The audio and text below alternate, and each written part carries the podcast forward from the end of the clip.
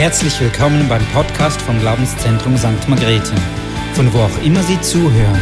Wir hoffen, dass Sie durch diese Botschaft ermutigt werden. Ja, vielen Dank, Paddy, für die Einladung. Ich freue mich sehr, dass ich hier sein darf bei euch. So eine Art Heimspiel bei euch zu sein. Und was mir besonders gefällt bei euch, ihr habt wirklich dieses Herz, das ihr ein Stück weit auch von Paddy abgeguckt hat. Er hat ein Herz, immer was zu lernen. Und das äh, ist eine sehr gute Voraussetzung, auch gerade für den Prozess, den wir von Ivan gehört haben, dass wir immer wieder lernen. Und ich bin fasziniert, wie viel ich von Menschen lerne, die Gott nicht kennen. Wenn ich mit ihnen zusammen bin, ich kann so viel lernen. Gerade auch, was Ivan gesagt hat, was mir Nachbarn sagen, wie Kirche heute sein müsste für sie. Das kann ich mir oft gar nicht selbst vorstellen. So, wenn ich mit Leuten zusammen bin, spitze ich immer meine Ohren und habe so ein paar Fragen im Hinterkopf und ich lerne total viel. Ich habe viel von Paddy gelernt und freue mich, dass ich hier sein darf und mit euch diese Konferenz verbringen darf. Die Frage, die mir für diese Viertelstunde oder für die paar Minuten gegeben wurde, ist, wie macht man das, dass man ein Herz hat für Menschen und sie nicht irgendwie als Bekehrungsobjekte sieht? Wie kommt man dahin, dass man Menschen als Menschen sieht, wie Gott sie sieht? Und ehrlich gesagt, ich finde das immer wieder eine Herausforderung. Speziell, wenn du eine Gemeinde gründest dann ist es so, wenn du dich nicht bemühst in diesem Gebiet, Menschen für Jesus zu gewinnen, dann bist du in zehn Jahren immer noch einfach du und deine Familie und das ist ein bisschen, naja, eintönig. Also du musst so quasi wachsen, du kannst gar nicht einfach stehen bleiben. Und wenn du eine etablierte Gemeinde bist, so 100, 150, 200, 250, dann kannst du dir das theoretisch einfach leisten, weiter da zu sein. Du hast diesen Druck nicht. So für mich war es so eine Art, wenn ich jetzt eine Gemeinde gründe, muss ich in der nächsten Zeit Menschen für Jesus gewinnen. Und da ist man schnell da drin, dass man einfach wie eine Maschine so ähm, in die Ernte reinfährt, um möglichst viel reinzuholen. Und man vergisst diesen Fokus, diesen Herzschlag Gottes. Was mir geholfen hat, und das ist mein erster Punkt, sich mit dem beschäftigen, was die Bibel über das Herz Gottes sagt. Wie Gott die Menschen sieht und ich möchte euch zu Beginn einen kleinen Witz erzählen, ist ein bisschen kürzer als deiner. Ähm, und zwar, wisst ihr, was das zu bedeuten hat, wenn ihr in den Wald geht und hinter einem Baum ein Skelett findet? Was hat das zu bedeuten? Ganz einfach, da wurde jemand beim Versteckenspielen vergessen. Ist ein bisschen makaber, aber für mich ist es so eine Illustration, der Mensch spielt Verstecken. Seit Adam und Eva spielen die Menschen Verstecken. Sie verstecken sich vor Gott, sie laufen weg vor ihm. Manchmal unbewusst, sie wissen es gar nicht, dass sie ein Stück weit auf der Flucht sind. Manchmal auch ganz bewusst, sie sagen, mit dem möchte ich nichts zu tun haben und weichen Gott aus, wo es nur geht. Menschen spielen Verstecken. Und bei Adam und Eva sehen wir schon das Herz Gottes. Er sagt, Mensch, wo bist du? Und er geht und sucht, er spielt das Spiel mit. Er sucht die Menschen. Und das macht er heute noch.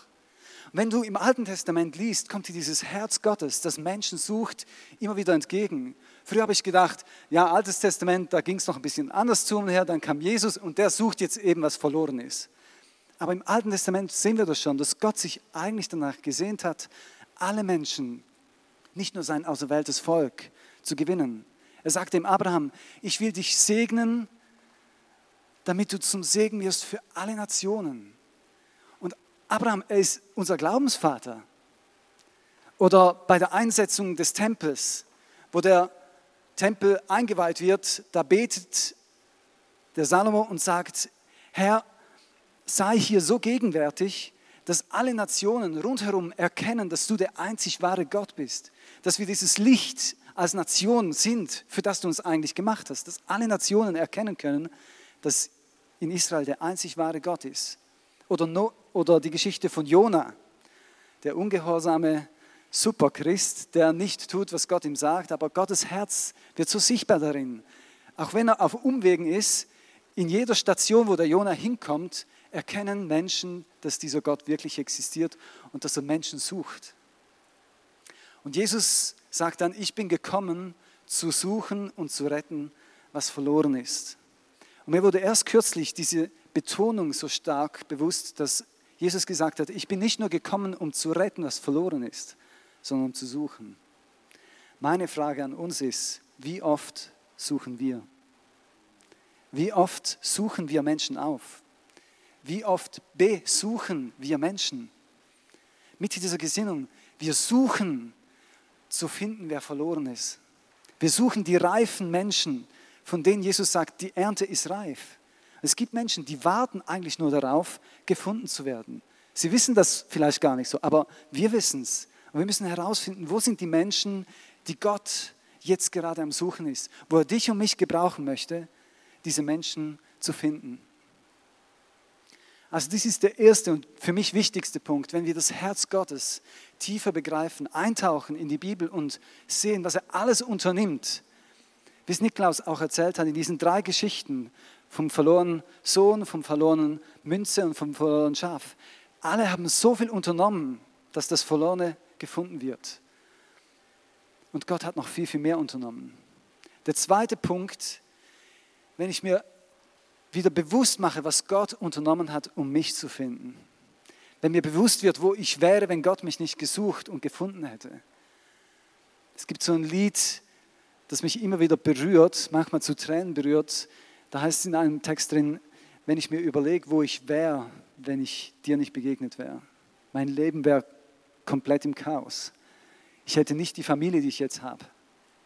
Ich wäre nicht so lange verheiratet mit Deborah, wie ich es jetzt bin. Gott hat mein Leben verändert. Und das Dritte, was mich immer wieder bewegt, ist, wenn ich mit Menschen zusammen bin und ihre Nöte höre.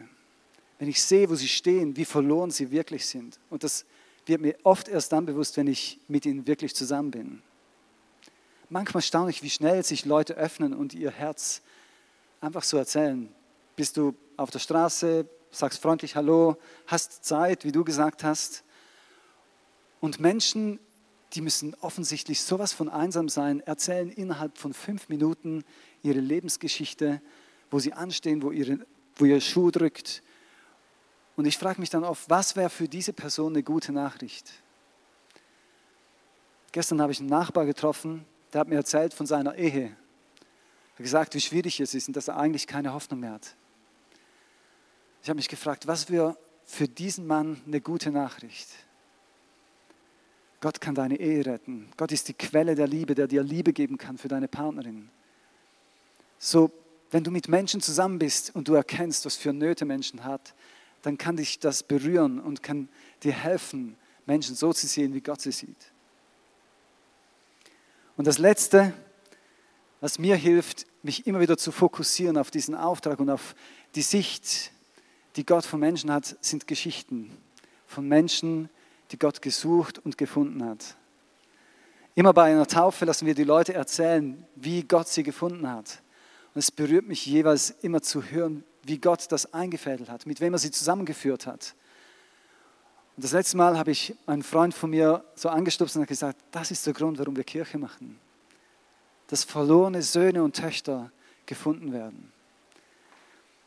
Ich liebe es, solche Geschichten zu hören. Wenn ihr in der Pause mal Zeit habt, könnt ihr mir eure Geschichte erzählen, weil es mich motiviert und weil es mir hilft zu sehen, wie wertvoll jeder einzelne Mensch ist und dass Jesus am Kreuz für jeden gestorben ist.